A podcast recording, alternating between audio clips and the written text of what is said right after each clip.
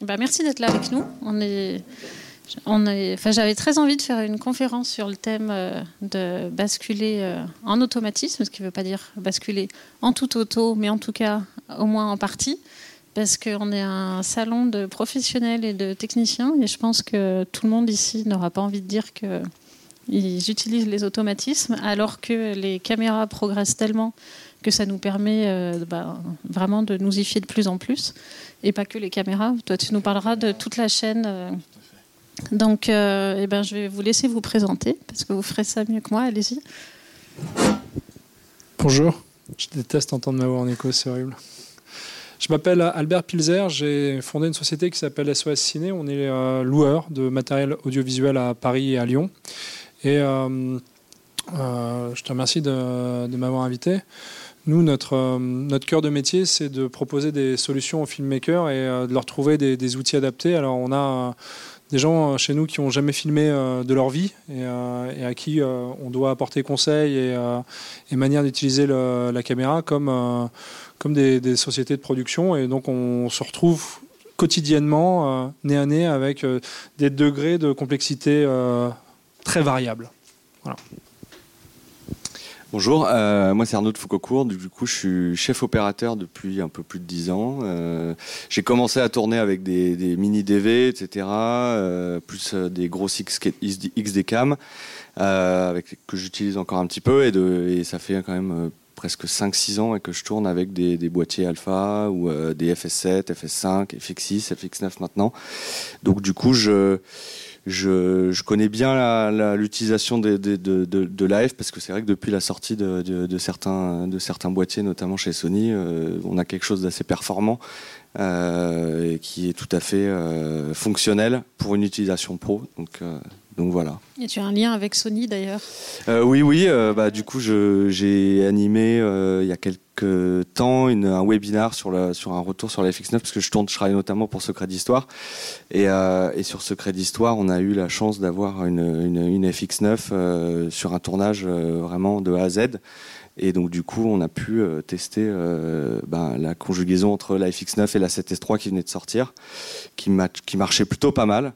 Voilà, et à chaque fois toujours utiliser la F, etc. Et, et on n'a eu absolument aucun souci. voilà.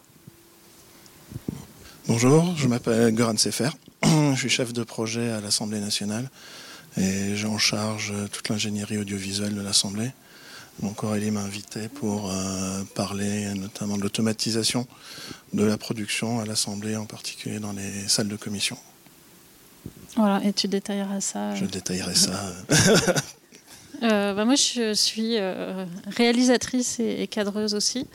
Et, puis j'interviens dans, dans MediaQuest, euh, que vous avez peut-être lu ici, et, donc là au Satis. Et, et, puis voilà, et je deviens ambassadrice Nikon, euh, donc j'aime autant que ce soit clair, d'où l'intérêt de vous montrer euh, ce, boîtier. Enfin, je deviens ambassadrice parce qu'il se tourne pas mal vers la vidéo, et, voilà, et le boîtier est au centre de ça.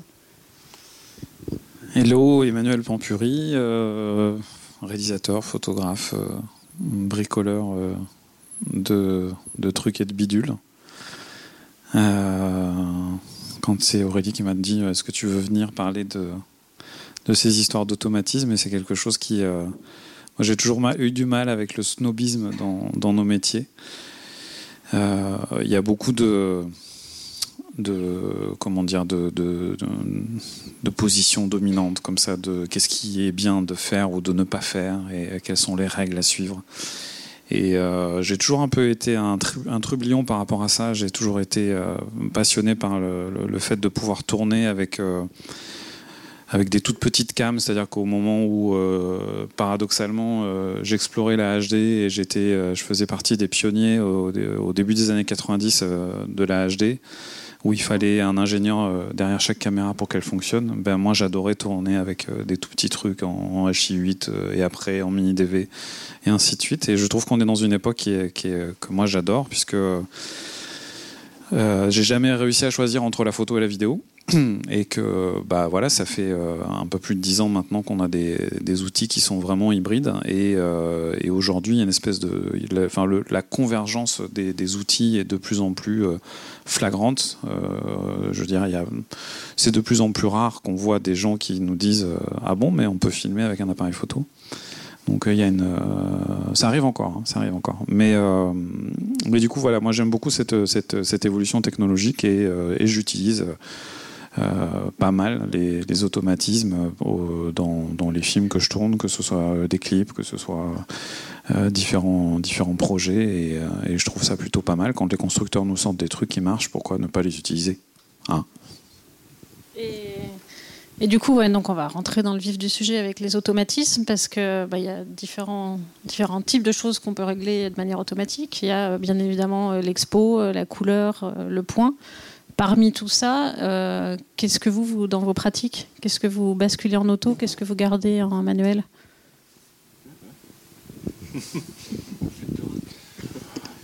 Euh, Il y, y, a les réglages empiriques euh, qui viennent de la, de la, photo avec les priorités, priorité vitesse, priorité ouverture. Nous, euh, en fait, on est dans un monde de, contraintes et de solutions.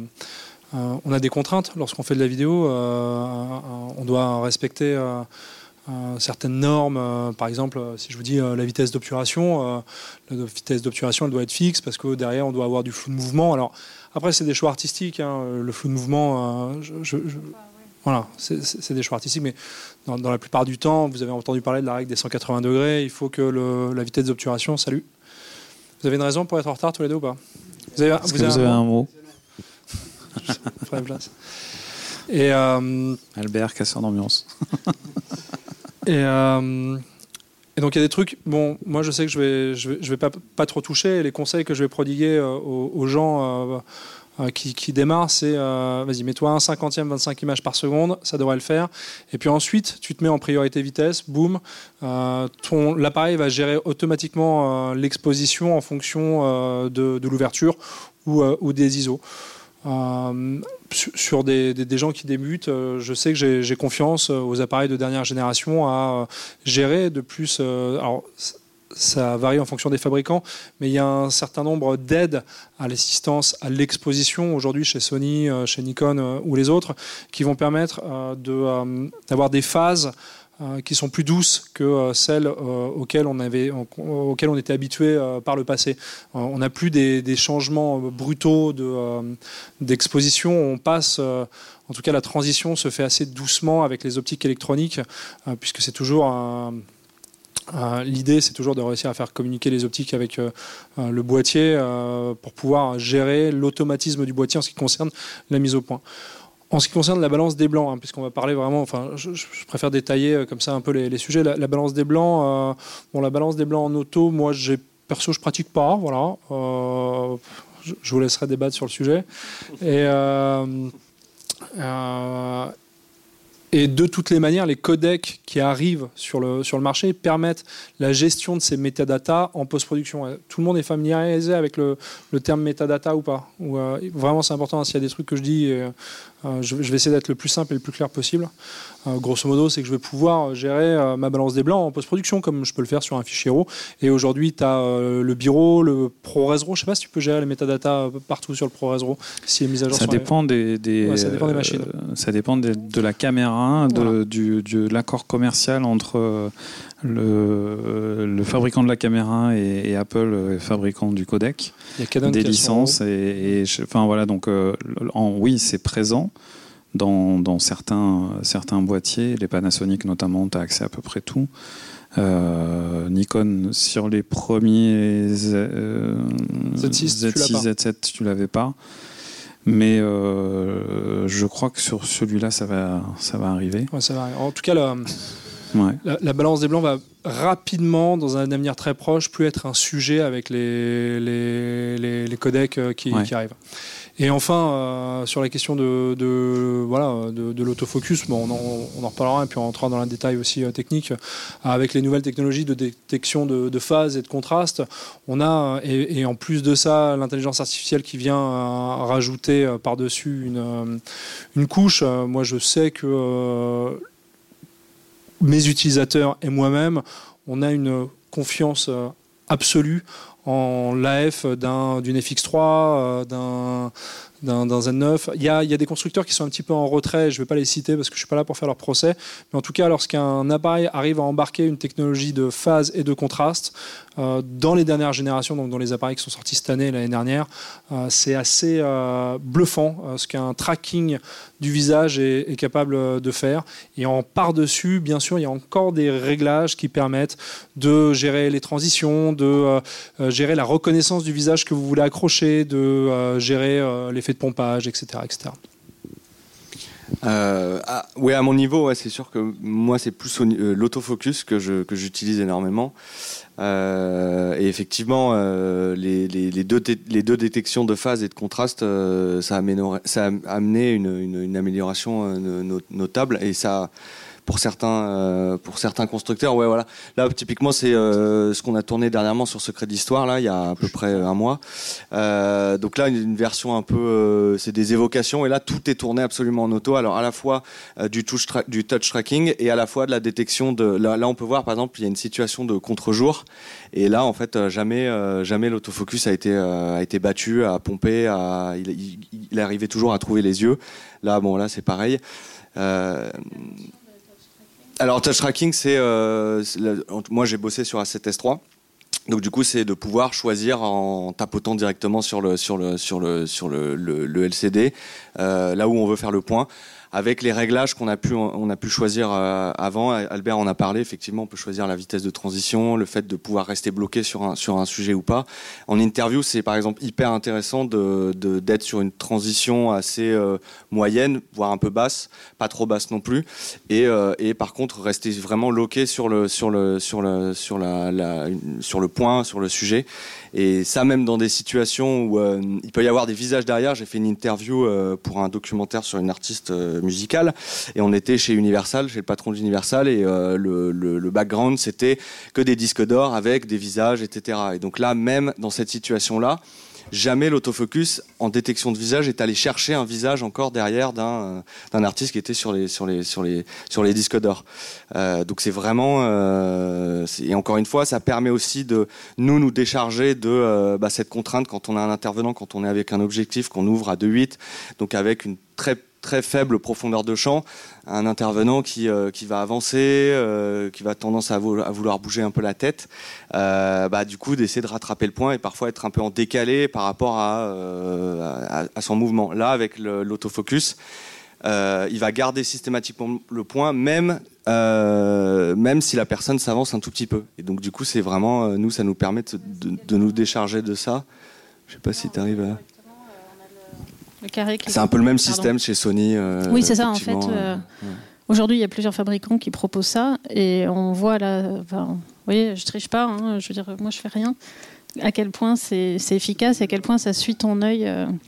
Euh, ouais, je peux... Et, et sur et puis après on choisit effectivement si on a plusieurs sujets on va les choisir avec le pouce ouais, possibilité d'enregistrer les, les, visages effectivement voilà, ouais, ouais, ouais, photo en fait de, la personne que tu veux. Pardon, vous prenez une photo en fait de la personne que vous voulez euh, traquer et euh, dans, dans, un sous-menu et vous enregistrez euh, le visage est reconnu par l'appareil et dès que ce visage va apparaître au point, enfin au cadre pardon, il va faire le point de, il va se loquer, il va faire le point dessus.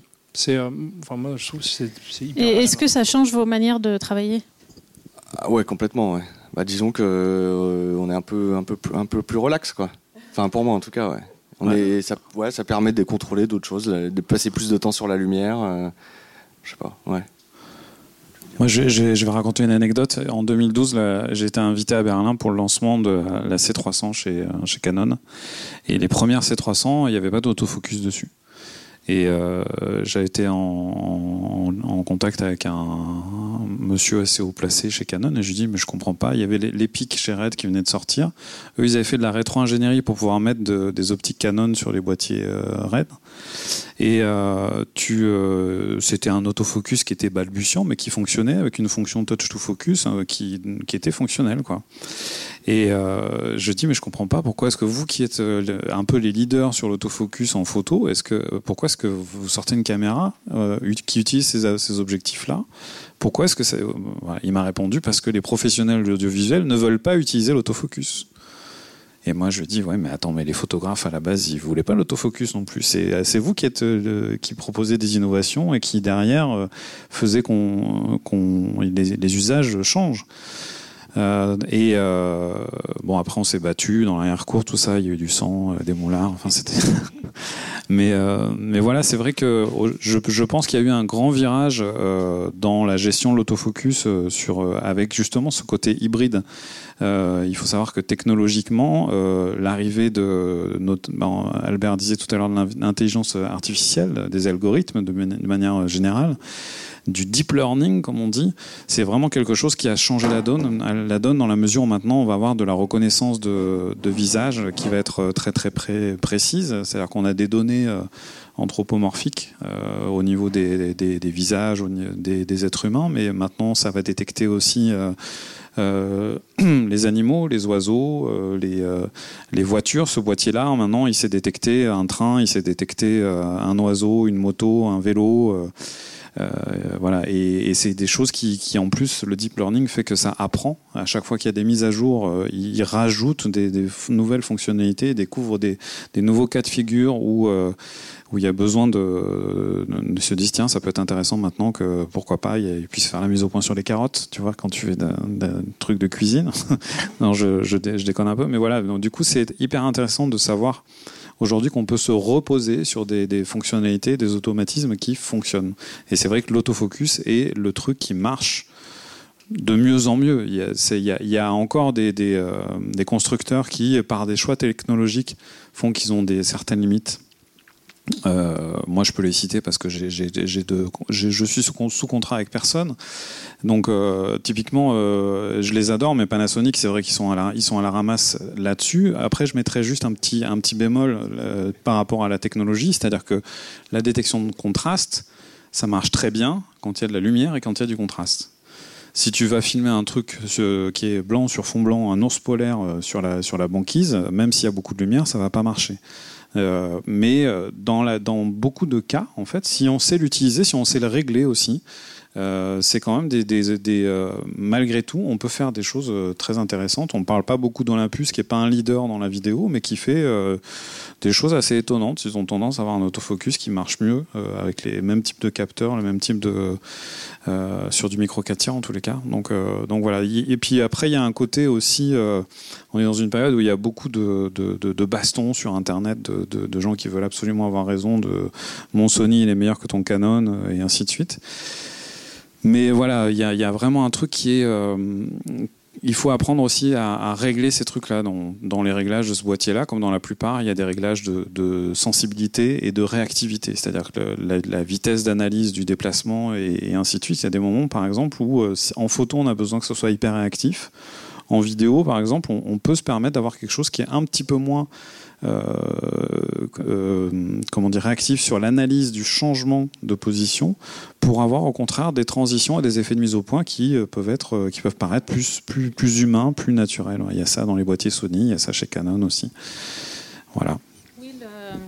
le... but, vous l'aurez compris, c'est pas de faire un combat de marque parce que c'est pas très intéressant c'est vraiment de dire qu'il y a une évolution aujourd'hui qui fait qu'on peut se fier aux automatismes, ce qu'on n'aurait pas fait. Enfin, moi, j'ai commencé ma carrière comme pointeuse. Euh, je, enfin, je, alors, je dis pas que c'est un métier qui va disparaître, mais, je veux dire, c'est un truc sur lequel j'étais assez tatillonne. Et là, j'ai fait des tournages en, mode tout auto qui m'ont complètement bluffé parce que, comme tu dis, on est prêt à tourner tout de suite et, on est à peu près sûr de, de, son point, euh, peut-être même plus que, que nous-mêmes. Il y a des gros enjeux pour. Euh, les, enjeux sont que les capteurs sont de plus en plus grands, euh, de moins en moins chers, et que les optiques sont de plus en plus lumineuses. Bah, si tu mets ça bout à bout, euh, soit il faut avoir trois bras, oui. Hein, parce que soit, faut, soit faut un autofocus. C'est aussi bête que ça. C'est-à-dire que si tu veux aujourd'hui tourner à 1.4 avec ton Sony. Même à 0.9 avec le après on parlera du lidar et tout, mais en tout cas, si tu veux tourner avec euh, si tu achètes un objectif 1.4, bon, bah, c'est que j'estime que tu as envie de tourner 1.4 ou qu'il y a des situations dans lesquelles euh, ton ouverture vient euh, s'imposer. Et euh, par, par effet de domino, c'est que aussi tu n'as pas beaucoup de budget pour ta lumière, que tu as besoin d'aller capter cette lumière, et donc d'aller besoin de faire le point, et donc l'autofocus devient, devient, devient une arme pour, pour toi, pour, pour les filmmakers. Je sais que on a, nous, dans notre parc de matériel, énormément d'optiques manuelles, mais c'est en rien comparable à ce qu'on peut sortir en, optique autofocus parce qu'il ne faut pas oublier que l'autofocus c'est un combo, hein. c'est un combo entre le ton boîtier qui est capable de faire phase contraste et, euh, derrière un, moteur qui est dans ton optique qui, euh, qui va faire le, le, il y a plusieurs technologies. Il y a Sony aussi qui va arriver avec des nouvelles, euh, des nouvelles optiques euh, cinéma avec un AF intégré pour aller, euh, pour aller, se, pour aller être compatible avec les, les, FX3 et les FX6 et proposer une gamme ciné, Cinéline sur, sur, leur nouvelle, sur leur nouvelle monture de caméra. Non, puis c'est intéressant, différentes. Enfin, on parle par exemple, tous les gens qui tournent avec des gimbals. Enfin, je veux dire, c'est la misère d'essayer de, faire le point avec un gimbal. Bah là, euh, du coup. Bah là, oui, sur, en parlant de gimbal, justement, moi j'avais utilisé en deuxième cam euh, sur un plateau donc euh, pour l'émission Si les murs, donc c'est avec Stéphane Bern toujours sur France 2, une interview avec Gérard Larcher. Donc ils avaient besoin d'une deuxième cam. il y avait le pointeur avec le Steadicam et, et la deuxième cam au large, on l'a tournée au, au Ronin S2 avec la 7S3 en détection de visage. et ça a très bien marché. Donc euh, voilà, c'est. Même, je pense à tous les youtubeurs qui se filment eux-mêmes. Voilà, c'est ça. Et encore une fois, ça reste euh, même dans des conditions euh, compliquées, ça fonctionne quoi. On avait fait aussi un autre plateau avec, euh, avec Stéphane Bern dans une dans un château un peu abandonné. on voulait garder ce côté urbex, pas d'éclairage, etc. Donc il était vraiment bon avec sa lampe torche. Et là, c'est pareil. Le, la F a jamais été pris en défaut. Je fais aussi des tournages voitures pour des émissions auto où on est à l'arrière des, des, des, des, des, véhicules pour faire des travelling au Ronin. Et là, on se met en tracking sur la sur la voiture. Euh, elle a beau s'approcher, reculer, etc. Nous, on a juste à gérer le mouvement et on n'est plus à essayer de, de, bah, de, rattraper éventuellement le point, euh, ce qui peut être en plus dangereux dans ces conditions. Euh. Exactement. Voilà. puis je suis d'accord, ça ouvre des possibilités. Enfin, moi, je fais pas beaucoup de voitures, mais je vais assez souvent dans des hélicos. Le plan typique où on suit les gens qui sortent de l'hélico, on ne peut pas faire un rattrapage de diaph parce qu'il est extrême mm. et on ne peut pas suivre le point parce qu'il faut qu'on se gère nous-mêmes aussi en train de sortir de la machine. Donc le fait de se fier maintenant aux automatismes, ce qu'on ne pouvait pas faire avant, bah, ça élargit en fait vraiment le champ de, ce qu'on peut faire. C'est une révolution.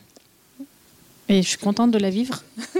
Euh, y on n'en a pas parlé, on parle beaucoup de la, mise au point. Moi, il y a un L'automatisme que j'utilise le plus, euh, au-delà d'autofocus, c'est euh, non pas euh, l'automatisme du diaph ou de la vitesse, comme disait Albert tout à l'heure, mais c'est la sensibilité automatique. C'est-à-dire que maintenant, on a des capteurs qui ont une, une, telle qualité au niveau de la gestion du rapport signal-bruit que euh, pour pouvoir avoir justement la, possibilité de, faire un suivi comme ça, où tu changes d'ambiance lumineuse, tu, tu passes d'un intérieur euh, à un extérieur ou avec des, ambiances lumineuses très différentes, et eh ben le, aujourd'hui on a aussi euh, des sensibilités automatiques qui vont te permettre de rattraper avec un côté assez smooth aussi où il n'y a pas d'effet de palier, il n'y a pas d'effet de cran. ça c'est aussi un truc qui est assez sympa chez Nikon, c'est qu'il y a ce truc là sur la partie. c'est pas tous les constructeurs qui font ça, mais euh, notamment chez Nikon aussi, ils ont fait un truc, c'est que bon, il n'y a plus de bague physique sur la gestion du diaph, mais quand tu te mets en diaphoto, euh, c'est smooth, c'est-à-dire qu'il y a une, progression aussi, il n'y a plus d'effet de, palier sur les, changements de, diaphragme. Et tu as Sony qui est arrivé euh, il y a longtemps avec la FS5 et les filtres ND électroniques, les, variants ND électroniques. Tu as Tilta qui commence à, s'y mettre. Alors pour l'instant, c'est pas du, de l'électronique, c'est un disque, ça reste physique, mais en tout cas, il y a une compréhension de la part du marché euh, des problématiques qu'on rencontre et, euh, euh, les fabricants vont dans le sens et essayent chacun, Nikon avec son, son, Diaph, Sony avec son, son à répondre à, nos besoins et on se rend compte, je ne sais pas en ce qui vous concerne, mais nous, on le vit tous les jours, on est de plus en plus seul avec, avec la machine, on a des budgets qui sont de plus en plus tendus, on a de moins en moins de temps.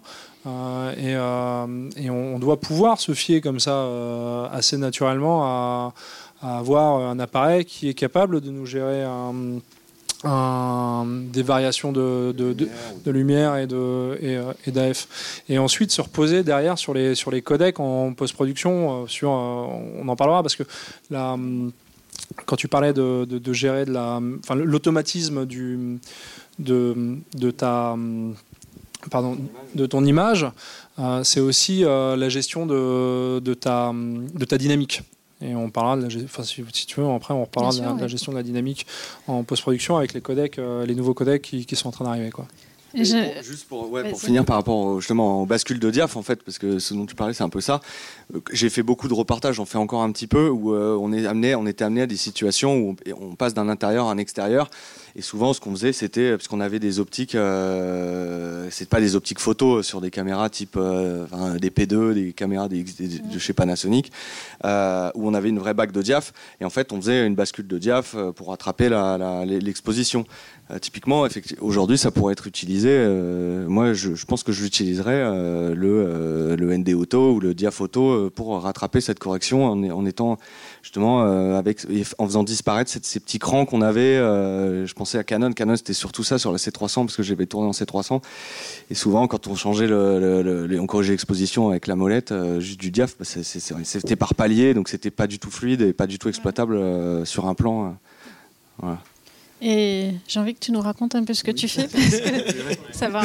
C'est encore une autre étape. C'est encore une autre étape, c'est un peu différent, puisque euh, on automatise la production des images des salles de commission. On a 12 salles de commission. Euh, les grosses journées, on a jusqu'à 8 salles qui tournent en même temps. C'est des salles entre 70 personnes et 100 personnes. Et euh, donc avoir une armée de personnes derrière pour produire les images, parce qu'on a l'obligation de rendre ces images publiques, euh, ça coûterait très cher. Donc euh, toute la production est en fait automatisée. Euh, donc tu es tout seul pour réaliser 8 lives Donc c'est ça, on a un superviseur pour 4 salles. Ouais, c'est fou. donc le diaph est automatique, l'autofocus est automatique. On a l'avantage d'avoir que presque toutes nos salles n'ont pas de lumière extérieure, donc la lumière est contrôlée donc toute la colorimétrie est figée. Euh, par contre, le cadre est en auto. Euh, qu'est-ce que ça veut dire, le cadre est en auto? Alors, on a l'avantage que chaque salle dispose d'un système de conférence. Donc, chaque participant a un micro avec un bouton pour l'activer. Et on utilise cette information d'ouverture de micro pour charger les presets euh, de nos caméras. du coup, les caméras pointent vers la bonne personne l'automate a fait la commutation sur le mélangeur. Et, euh, puis ça fonctionne. Ça, c'est des caméras tourelles C'est des caméras tourelles, oui. C'est des caméras PTZ. On utilise des, euh, HE130 et bah, depuis qu'ils ont arrêté cette série-là, les, HE, les UE150 euh, de Pana. Ça reste, du, ça reste du caméra vraiment plateau. Ça reste de la caméra plateau, tout à fait. C'est des caméras qui sont robotisées. Pour ceux qui vous connaissez, vous êtes familiarisé avec ce, ce genre de dispositif. Mm. Non, en fait, c'est des, caméras qui sont donc des, caméras petits capteurs qui sont vraiment faites pour l'utilisation vidéo euh, en, production live, euh, pour vraiment du plateau télé, euh, d'événementiel et ce genre de choses. Et c'est une tête de caméra qui est dans une dans une lyre en fait, avec des moteurs qui permettent de, de faire des panoramiques verticaux et horizontaux et avec un zoom. Enfin, tout est motorisé. Donc, on, va, il y a des systèmes de télécommande qui vont, on peut mémoriser différentes euh, valeurs de, et panoramiques et de zoom euh, avec cumulé avec des automatismes et maintenant il y a carrément des systèmes de détection aussi euh, de, de, de visage sur les nouvelles générations qui arrivent. je crois et, que la UE 150 a, certains automatismes, un peu d'intelligence. on ne l'utilise pas puisqu'on sait exactement qui a ouvert le micro et quel micro a été ouvert et, hmm. et où on doit pointer la, la caméra. Mais on a derrière l'automate de réalisation nous permet d'utiliser, comme on a six caméras par euh, salle de commission, on peut, on n'a pas juste un plan fixe sur une personne qui parle, mais on peut faire des, plans rapprochés, des plans moyens, euh, des plans larges sur toute la salle pour un peu animer la, réalisation. Mais ça, c'est euh, la, partie réalisation, elle est toute automatisée elle aussi. est toute automatisée. Euh, les seuls moments où on l'automatise pas, on a une personne derrière, c'est quand on ajoute euh, une participation par visio. Comme là, la commutation entre la visio et la salle, bah, c'est un peu difficile de l'automatiser puisqu'on a tout le temps du bruit euh, qui vient de la visio. Il faut un peu gérer le son également. Donc à chaque fois qu'il y a une visio, on a un opérateur derrière. mais quand la salle tourne toute seule sans source vidéo externe, C'est totalement automatisé. Il n'y a vraiment qu'une seule personne qui, qui supervise quatre salles pour vraiment s'assurer que, que, tout se passe bien et qu'il n'y ait pas de, de, petits soucis, notamment un député qui prend le mauvais micro et du coup qui n'est pas cadré ouais. correctement.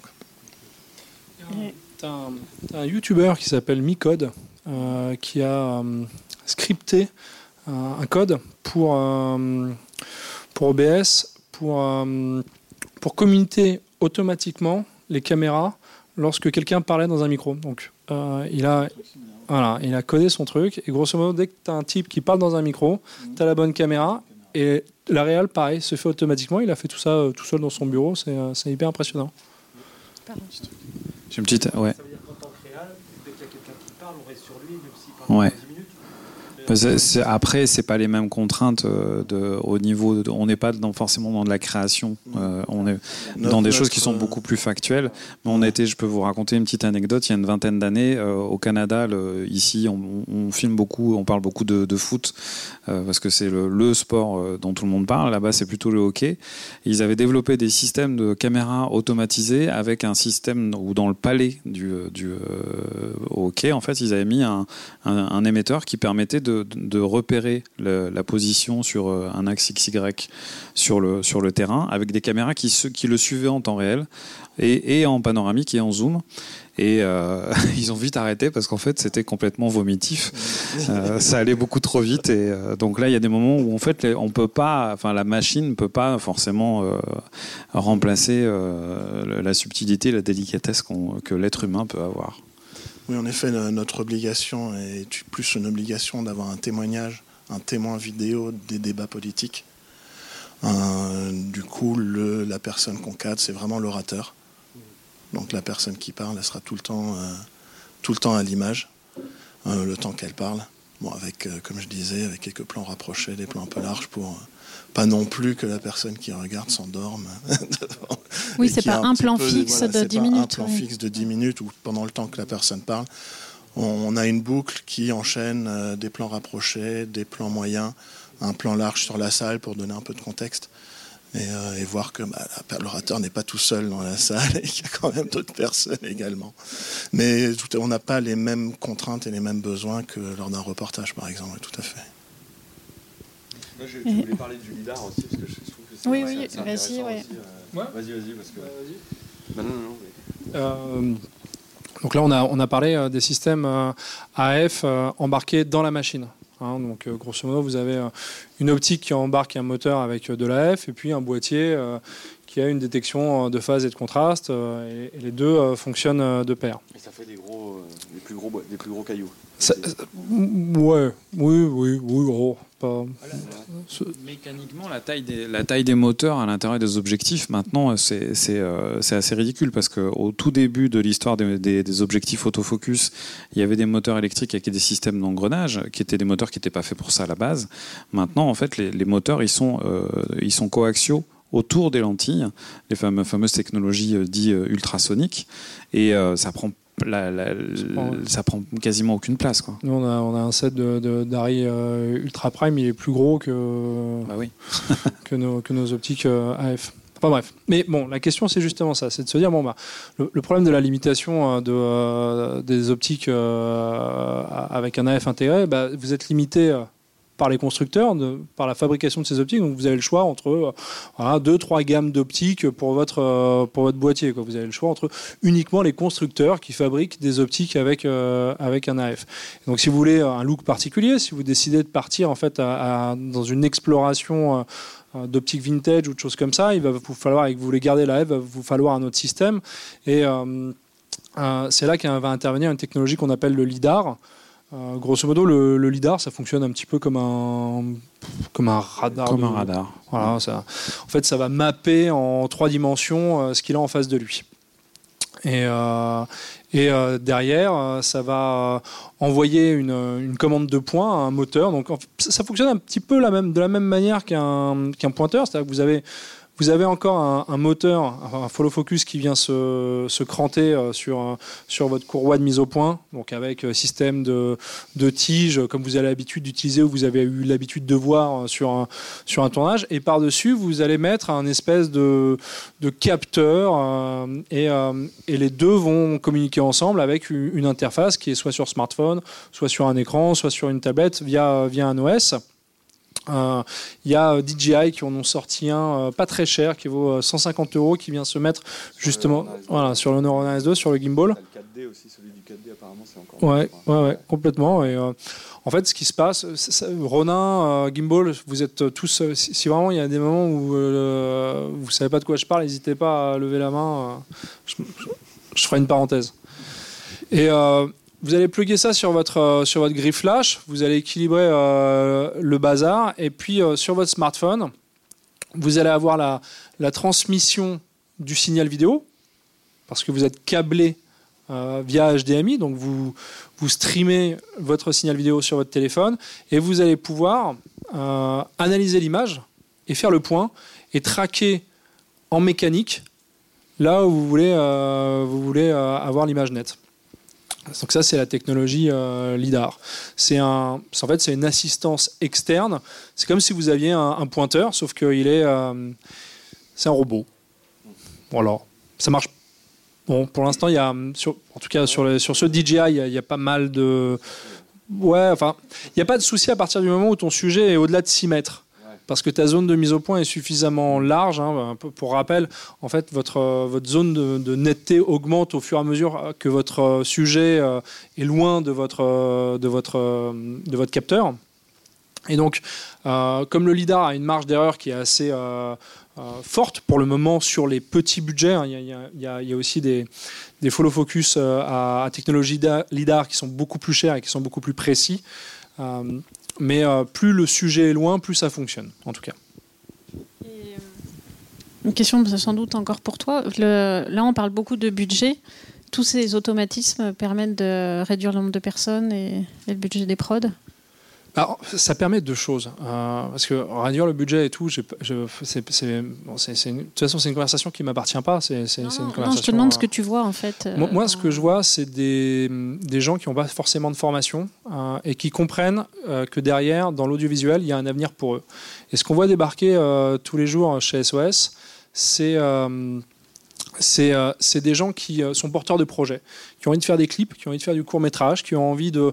Qui, la dernière fois, j'avais des, fromagers euh, qui voulaient faire du live et qui voulaient voilà, faire de l'Instagram et du contenu pour l'Instagram, qui n'avaient jamais filmé de leur vie et qui sont venus essayer deux, trois appareils avant achat. Et euh, ce qu'on voit, c'est vraiment une explosion de notre milieu. Alors, qu'est-ce que ça veut dire? Ça veut dire qu'effectivement, pour, pour les pour ce que j'appelle euh, les ouvriers, les, les- les- cadreurs, euh, les, gens qui étaient uniquement à l'image ou qui avaient des, des postes euh, très fixes et, et, et, très cadrés, bah, c'est chiant.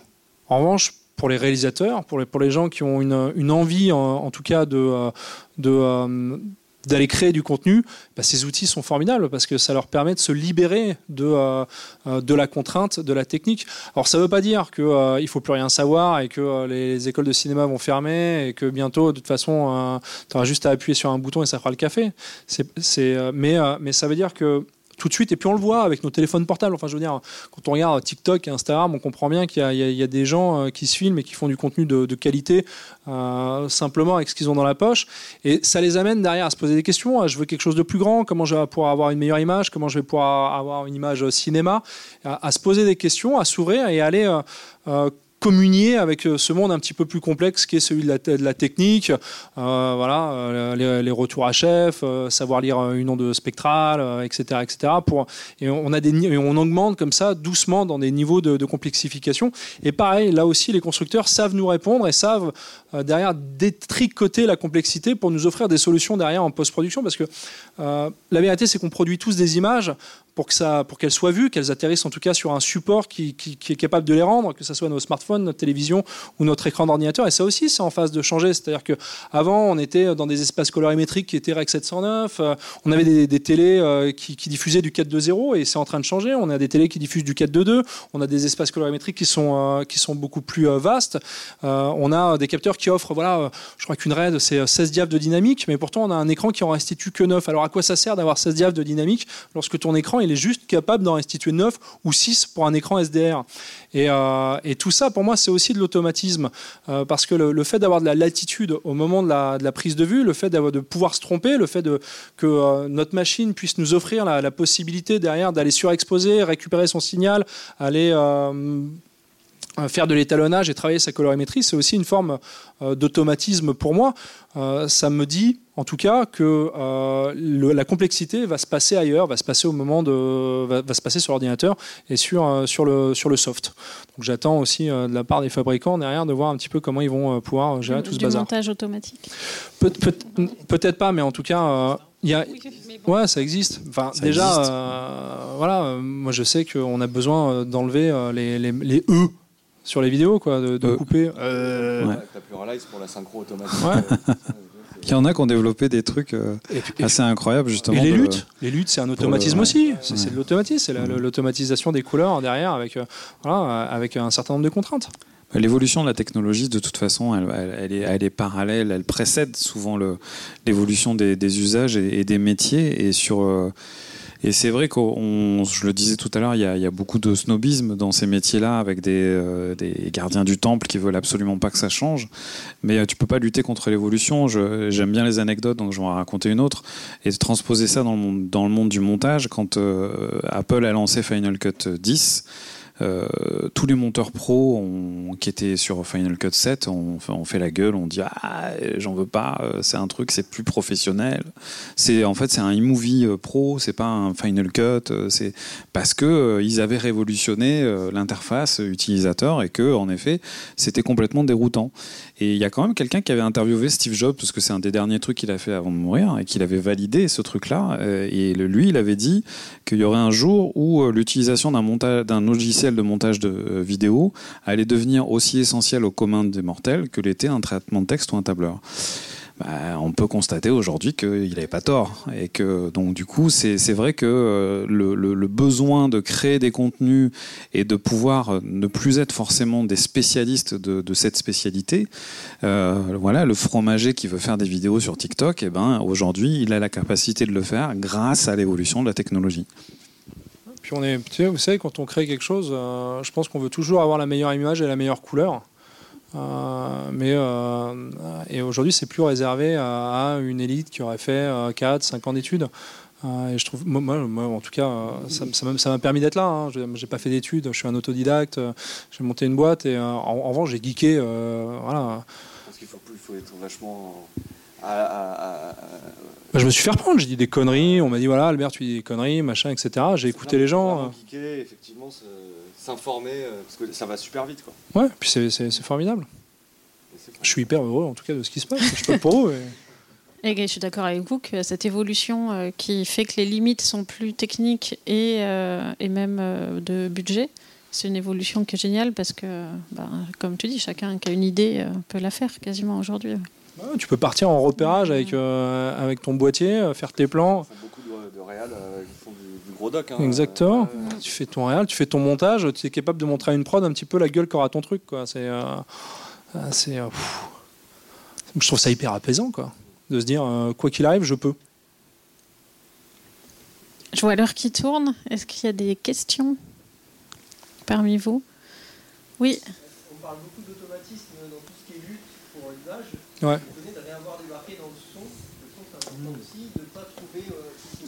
Alors, alors, je répète juste la question. On nous demande euh, les automatismes au niveau du son. Alors dans le son, il n'y a, pas forcément d'automatisme, mais il y a une petite révolution qui est en train d'arriver, c'est le 32 bits. C'est-à-dire qu'on va avoir l'équivalent d'un format RAW pour le son. C'est-à-dire qu'on maintenant tu vas pouvoir brancher un micro sur un enregistreur qui va avoir une capacité d'enregistrer une telle dynamique entre les sons très faibles et les sons très forts que tu pourras faire comme on fait quand on parle du RAW en vidéo ou en photo. C'est en gros c'est régler ton niveau en post-production.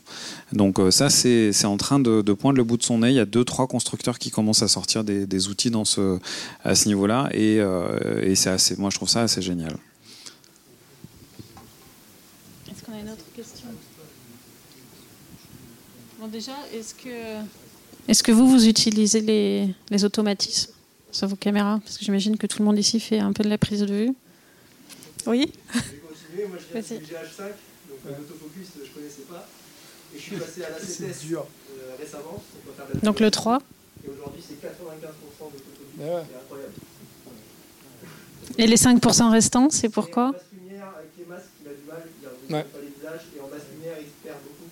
Dans ce cas-là, on reste sur l'autofocus. Du coup, on demande du H5 que c'est faire. Mais euh, mmh. c'est impressionnant. Est-ce qu'il y a d'autres euh, d'autres questions parmi vous? Je voulais avoir votre avis. Oui. Vous ne pensez pas que les caméras genre GoPro euh, et les iPhones ont justement poussé un peu tout le monde à passer à des automatismes? Parce que finalement on parlait de ceux qui sont sur TikTok et ils posent leur iPhone et ça marche très bien. Bah Alors une euh, la... La question, c'est, pardon, je, ouais, ça pour, c'est savoir si euh, tout ce qui est caméra embarquée et smartphone, la facilité d'utilisation a poussé les fabricants à amener la même, les mêmes automatismes dans les caméras en fait, tu, tu peux pas avoir plus raison. Il, y a, une cause à effet. En fait, on dit le marché de la photo, le marché de la photo, il s'est effondré, mais il n'y a jamais eu autant de photos qui ont été prises que maintenant. Euh, c'est, juste que euh, l'appareil, euh, on n'en a plus besoin de la même manière. Et, en, vidéo, il se passe exactement la même chose. C'est-à-dire que quoi qu'il arrive, moi je suis feignant, c'est-à-dire que si on me propose un truc qui fonctionne très bien, je vais le prendre. Alors, il se trouve qu'aujourd'hui, avec les smartphones, euh, tu as des petits capteurs, tu as des optiques qui sont fixes, et puis euh, je n'aurai pas euh, la même liberté que j'ai avec, avec un grand capteur. Mais tout ce qui a pu développer le smartphone, la, miniaturisation des puces, la, le soft, l'intelligence artificielle, la reconnaissance, le tracking, tous ces trucs-là, ça a été développé sur smartphone. D'ailleurs, c'était un petit peu comme ça que je voulais, je, voulais faire mon intro, mais finalement, je suis parti ailleurs. Il est encore temps. tu, je peux pas être plus en phase avec toi. Quoi. C'est vrai qu'on a toujours été bluffé par la GoPro, qu'on l'a ouais. embarqué dans, dans des situations. Bah, le plan d'hélico dont je parlais, je le faisais, euh, je le faisais en GoPro avant. Ouais, on, ouais. on passe un tunnel là dehors, ça prend, euh, mm. c'est exploitable. Mm pour un petit jouet euh, Fisher Price. Euh, sur, les sur, les tournages euh, pour des émissions de, de, voitures, effectivement, quand on fait les essais, etc., on place des, des GoPro principalement dans les. Qu'on n'a pas le budget pour, les, pour mettre que du boîtier dans les voitures. Et effectivement, on place des GoPro à l'intérieur, on en met deux trois dans l'habitacle. et le journaliste, en fait, fait son, fait son essai pendant. il fait 4-5 allers-retours et, et les corrections d'exposition se font automatiquement. Et enfin, tout est, tout est automatisé, quoi. Donc, et c'est exploitable. exploitable. Parce que tout le monde fait ça, quasiment. Oui, puis on s'est habitué aussi. Oui. Le, truc qui est le plus, euh, le plus bluffant, c'est euh, c'est de voir aujourd'hui, quand, tu euh, quand tu regardes une photo sur, sur un iPhone, il y a le, quand tu, tu la mets en, en, plein écran, enfin, je parle des dernières générations, tu as la, la, photo qui, apparaît, qui, qui apparaît brute et la correction qui arrive après. Et euh, aujourd'hui, quand tu fais, euh, parce que moi je me suis beaucoup posé la question, et c'est vrai que mon iPhone est devenu ma caméra B. Je me pose plus la question de savoir si je vais m'acheter une petite caméra en plus. Elle est dans ma poche, marche très bien. Maintenant, il y a du ProRes en plus. Et euh, le, truc qui est assez, dingue, c'est justement ce, côté, euh, euh, toute, la, partie post-traitement algorithme qui est embarqué euh, dans, les smartphones et dans, les GoPro et ainsi de suite. Et ben, ça oblige les constructeurs de, grosses caméras ou d'appareils photo à réagir et à, faire des choses. Quand tu prends une photo en plan large avec les dernières générations de smartphones, aujourd'hui visuellement, sans rentrer dans les détails, d'aller zoomer dans l'image, de voir la vraie qualité, mais le premier, le résultat, il est, euh, moi des fois, je mets, je mets 10 minutes sur Lightroom pour avoir le même truc avec une photo shootée en RAW avec un boîtier qui vaut, euh, qui vaut 5000 euros. Euh, donc c'est vrai que là, ils sont en train, petit à petit, de se dire, il faut pas qu'on loupe, qu'il faut pas qu'on loupe le train. Il est déjà un peu passé, mais il y, a des choses qui bougent. Ouais. Puis il y, a la question de savoir où est-ce que ton, enfin, pour qui et pourquoi tu produis en fait, pour pour quelle taille d'écran tu vas produire et, euh, où est-ce que euh, ton, ton, contenu va passer? C'est-à-dire que si tu le passes dans une moulinette comme YouTube ou, ou ailleurs, où tu vas être réencodé, tu vas être compressé.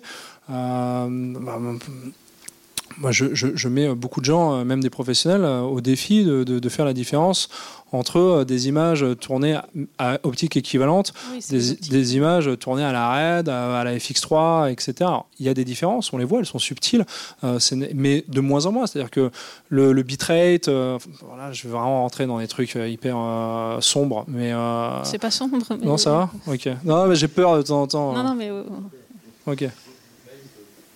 Ouais. En, grosso modo, c'est le volume de, de données euh, que tu vas faire euh, rentrer par seconde pour simuler en fait l'impression euh, du, du, mouvement et c'est ce qui va te donner ta qualité d'image. Grosso modo, quand c'est sur ton en visio sur ton téléphone et que tu captes mal et que le mec est tout pixelisé, c'est qu'en fait il n'y a plus de data qui passe. C'est la donc, taille du tuyau en fait par lequel passe l'info. Voilà. Et donc plus tu vas faire passer un volume d'informations, plus tu auras voilà des, des, flous de mouvement qui seront flous mais jolis et pas tout pixelisés. Euh, quand tu regardes Netflix ou YouTube, quand tu vois des, images qui bougent, etc., et que tu as plein de, blocs partout, c'est euh, le, bitrate, le bitrate, grosso modo. Je, je simplifie. C'est pas que ça. Euh, et, euh, et, donc aujourd'hui, tu as des, des, FX3 qui sont capables de, de, te taper du 250, 350 mégabits par seconde. Euh, bon, c'est suffisant. Hein. On, est, on est quand même. Euh, voilà, ça a de l'humour hein, quand même derrière, comme, euh, comme traitement, comme workflow et comme, comme qualité d'image quand vous filmez du mouvement, quand vous filmez de l'action. Attention, je rentre pas dans le, dans le délire de, de comparer à image fixe une caméra. Hein. Je, je, je, fais de la vidéo, il faut que ça bouge. Non, non, pas les FX3. Non. Ah ouais? Ah ok. Pour... Ah ouais? 20 minutes à 27 degrés. Oh. Pourtant, ils ont mis un ventilateur. Ouais, ils ont mis un ventilo et tout. Ok. 7S3, ça chauffe, ça chauffe pas. J'ai jamais coupé. Ah, 7S3, ouais, nous on a des FX3 au bureau et ça, ça fonctionne bien. La 6, nickel. Ah, la, bah, la, la 6, on l'attend là, on est en backorder. Bon, je vais pas vous raconter ma vie, mais il y a un peu d'attente. On a une question aussi, je crois.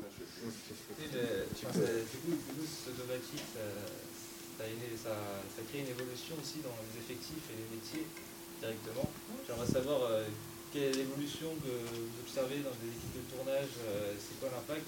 On voit, il y, a des métiers qui naissent, des métiers qui se transforment même. On l'a vu avec des, journalistes, par exemple, le journaliste mobile. Euh, je pense à, Rémi Buzine de Brut, des gens comme Tavois ou, ou Clément Lano, qui, même lors de mobilisation sociale comme les Gilets jaunes, d'un coup ont explosé avec un smartphone, une gimbal, euh, voilà, on fait le montage, on met en ligne. Donc euh, on arrive un peu à faire tout en automatique tout seul. Donc c'est quoi l'évolution, les perspectives qu'il peut y avoir dans les équipes de tournage euh, pour le cinéma ou pour d'autres Alors la question c'est selon les types de production, donc quelle va être l'évolution des métiers liée à l'évolution du matériel? Euh, ce que j'ai envie de dire, c'est que, enfin, ce que j'ai dit tout à l'heure, c'est qu'on ne peut pas lutter contre l'évolution. La, la, grosse problématique de ça, c'est qu'aujourd'hui, il y a une telle accélération, une telle évolution dans, au niveau de la technologie que, euh, et on le voit, euh, Albert en est l'exemple dans, dans, ce qu'il a dit tout à l'heure, euh, le système éducatif ne peut pas suivre. Moi, il, s'est passé un truc pour moi il y, a, quelques années qui était assez rigolo. Euh, je, en 4, je suis assez vieux, donc en 89, la, création des premiers BTS audiovisuels, je me suis fait refouler. 20 ans après, ils m'ont appelé pour donner des cours.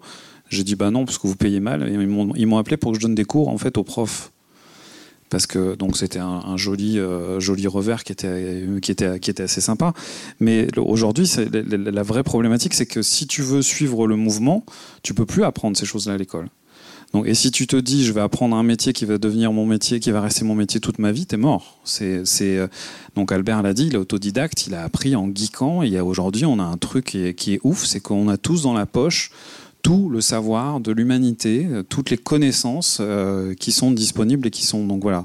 Donc c'est se former, c'est bien, mais il faut se dire qu'il y a jamais aucun moment où ce que tu as appris c'est un acquis. Parce qu'en ce moment ça bouge et ça bouge tout le temps. Et ça va pas s'arrêter.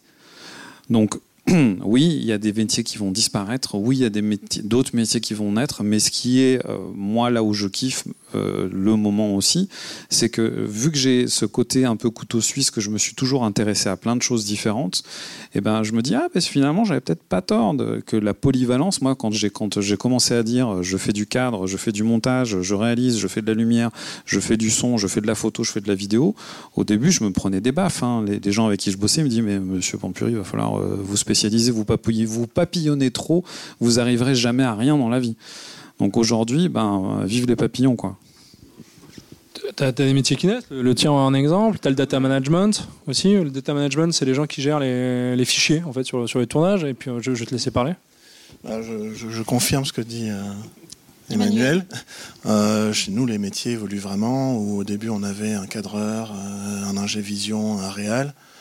maintenant, on a un superviseur qui doit pouvoir reprendre les cadres, qui doit pouvoir faire de la réal qui euh, commence aussi à devoir euh, avoir des connaissances dans le réseau, puisqu'on transmet euh, nos images aux chaînes de télé, on les envoie en streaming sur Internet, donc il y a, tout ce qui se passe derrière également, qui, doit être des, qui doit être vraiment connu et su et au moins partiellement maîtrisé. Euh, par la personne qui, supervise et qui est en fait en première ligne quand il y a un problème.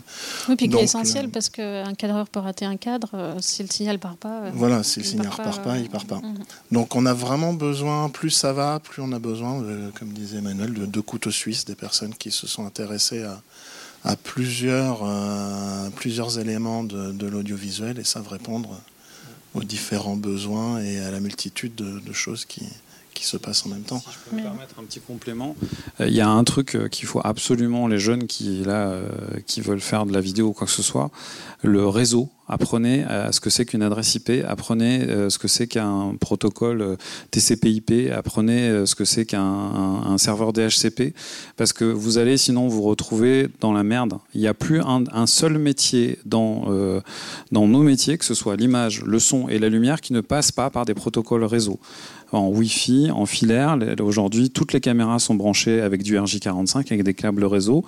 Euh, tous les mélangeurs, tout, tout, tout passe par des, protocoles euh, IT. Donc intéressez-vous à ça si vous ne voulez pas vous retrouver largué le jour où vous allez euh, commencer à bosser. Oui, je, confirme cette évolution puisque ça fait un an et demi que le transport à l'intérieur, au sein de l'Assemblée nationale a basculé en IP et qu'à chaque rénovation de, salle de commission, on bascule le transport entre la salle et la régie centrale en IP euh, sur des protocoles purement IP en, non compressé, en ce qui nous concerne. Donc c'est vraiment des, connaissances réseau euh, et même du réseau assez particulier qui sont nécessaires pour, euh, pour pouvoir savoir ce qui se passe, comprendre les problèmes et les corriger. Une dernière question rapide, après il va falloir qu'on libère la salle pour la suite, mais oui l'évolution de l'automatisation, c'est pas en train de tirer vers le bas la qualité de l'image qu'on va produire et, euh, et surtout l'œil de la personne qui regarde. Alors, on pas habitué. Alors la, la question c'est est-ce qu'on n'est pas en train de tirer la qualité d'image vers le bas? Je vais te laisser la parole. Mais pour moi, le... en fait, il y a une vraie tendance dans la communication aujourd'hui. Euh, J'en ai parlé avec des communicants qui me disaient si on fait une image léchée, on touche moins l'audience que si on fait un, truc comme si ça avait été fait avec notre téléphone. Parce que l'audience, en fait, est plus sensible à ce qui paraît spontané, même si on sait très bien que ça l'est pas, que à ce qui est léché. Donc je pense que c'est pas le problème des caméras, c'est plus le problème des, consommateurs qui, croient à ce que leur dit un influenceur quand ils croient pas le message qui vient directement d'une marque. Alors que le message est le même, mais c'est juste que visuellement, il n'est il est pas pareil moi, par exemple, pour prendre ta question, je sais ce que c'est qu'une image surexposée, je sais ce que c'est qu'une image sous-exposée, je sais ce que c'est que euh, du bending. En fait, je, suis capable de voir toutes les problématiques d'une mauvaise image. Mais je suis pas d'accord dans le sens où on dirait qu'une image de smartphone, c'est une mauvaise image. Pas du tout. Socialement, en fait, elle, elle apporte autre chose elle est euh, différente. Elle a, elle a des valeurs qui nous emmènent ailleurs parce qu'on la consomme différemment. Ce qu'on appelait euh, l'image euh, cinéma, c'était une image qui avait du bokeh, c'était une image avec de la dynamique où il y avait de l'action qui se passait dessus. La télévision, pareil, elle a d'autres codes. L'image de la télévision, elle a d'autres codes. L'image du smartphone, elle, transpire d'autres codes. Mais c'est pas des mauvaises images. Et mettre des jugements de valeur sur ce qui est fabriqué parce que derrière il y a des équipes de prod qui sont plus ou moins grosses. Euh, bah, moi j'ai tendance à me mettre un petit peu en retrait par rapport à ça en disant non, euh, c'est euh, l'émotion qu'elle véhicule au-delà effectivement des problématiques, des vrais problèmes d'une image, hein, sur X, sous X, full bending, très mauvaise compression, des choses comme ça. Mais moi, je, en tout cas, je ne vois pas ces problématiques euh, euh, aujourd'hui. Euh, et, surtout, ce que je vois, c'est une autre manière de créer, une autre manière de communiquer et de, de, faire passer des, des, émotions. Et, les deux sont complémentaires.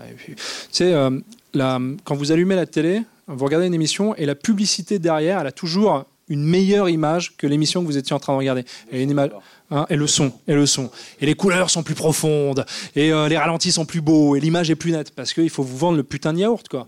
Et, euh, donc il faut le rendre sexy. Je veux dire, c'est pas sexy un yaourt à la base.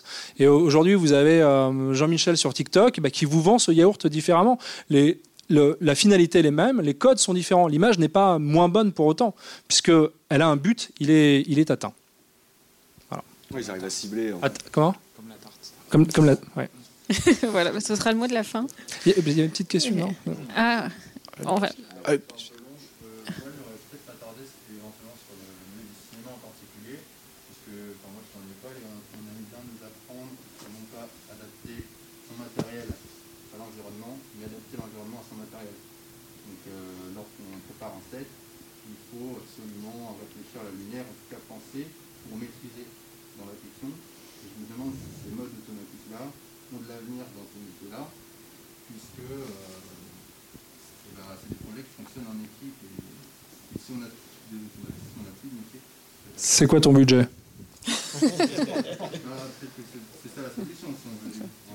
C'est quoi ton budget? Il faut justifier les budgets. en pub, euh, en pub, euh, ils font venir trois camions de chez RVZ. Il faut justifier les budgets. C'est quoi ton budget?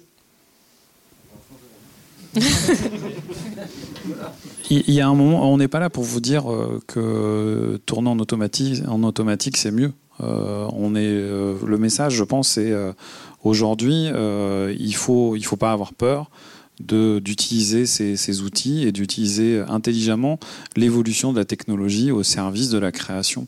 L'outil est toujours au service de, la création et pas inversement. Donc il euh, n'y a pas de, c'est pas, c'est pas là pour remplacer. Il y a peut-être des métiers. En effet, peut-être que l'évolution de la technologie fait qu'un jour euh, on aura de moins en moins de, pointeurs. Mais euh, c'est pas, c'est pas une fin en soi. C'est pas, c'est pas parce que ça bouge que ça va être la révolution absolue. Même si demain les caméras ressemblent tous à, toutes à des, des, des, smartphones, c'est la vie, c'est le mouvement, c'est un truc qui, bouge. Donc, euh, soit tu, tu as envie de, de durer et t'acceptes l'évolution de la technologie, mais après, il n'y a rien qui empêche. Tu vois, c'est pas à la place de, c'est en plus de. De moins en moins, parce que enfin, nous, quand on a commencé, euh, l'accès aux caméras était quand même limité à ceux qui s'y connaissaient en technique et qui avaient accès à des prods, qui avaient suffisamment d'argent pour, euh, pour les financer. Là où aujourd'hui, euh, vous avez, enfin, c'est une chance incroyable que vous avez aujourd'hui, ou même, bah, on parle du téléphone, dans la poche, vous avez une, boîte de prod. Donc, c'est votre créativité qui fait que vous allez pouvoir vous démarquer. Et c'est une vraie chance et profitez-en. Tu peux t'inclure. Hein. Nous avons. Ouais, il n'y a plus, il y a plus de, il y a plus de, il y a plus d'excuses. Il y a une chanson d'Orelsan où il dit euh, si tu as envie de faire un film, tu as juste besoin d'avoir un truc qui filme et euh, t'as pas besoin d'attendre d'avoir, euh, je sais pas, une Sony Venice ou ou un Nikon Z9 pour pouvoir te lancer dans, dans, dans la, la, création d'un film, d'un clip, d'un reportage, d'un documentaire animalier ou quoi que ce soit. Et ça, je trouve que c'est génial. Parce que moi, quand j'ai commencé, tu étais obligé Besson, quand il a fait le dernier combat, il a fait euh, des pieds et des mains euh, pour aller faire chier Panavision pour qu'il lui sorte une caméra gratos. Aujourd'hui, tu n'as plus cette excuse-là. Tu as ton téléphone, tu vas filmer ton. Le, tu as une idée, tu la filmes et puis basta.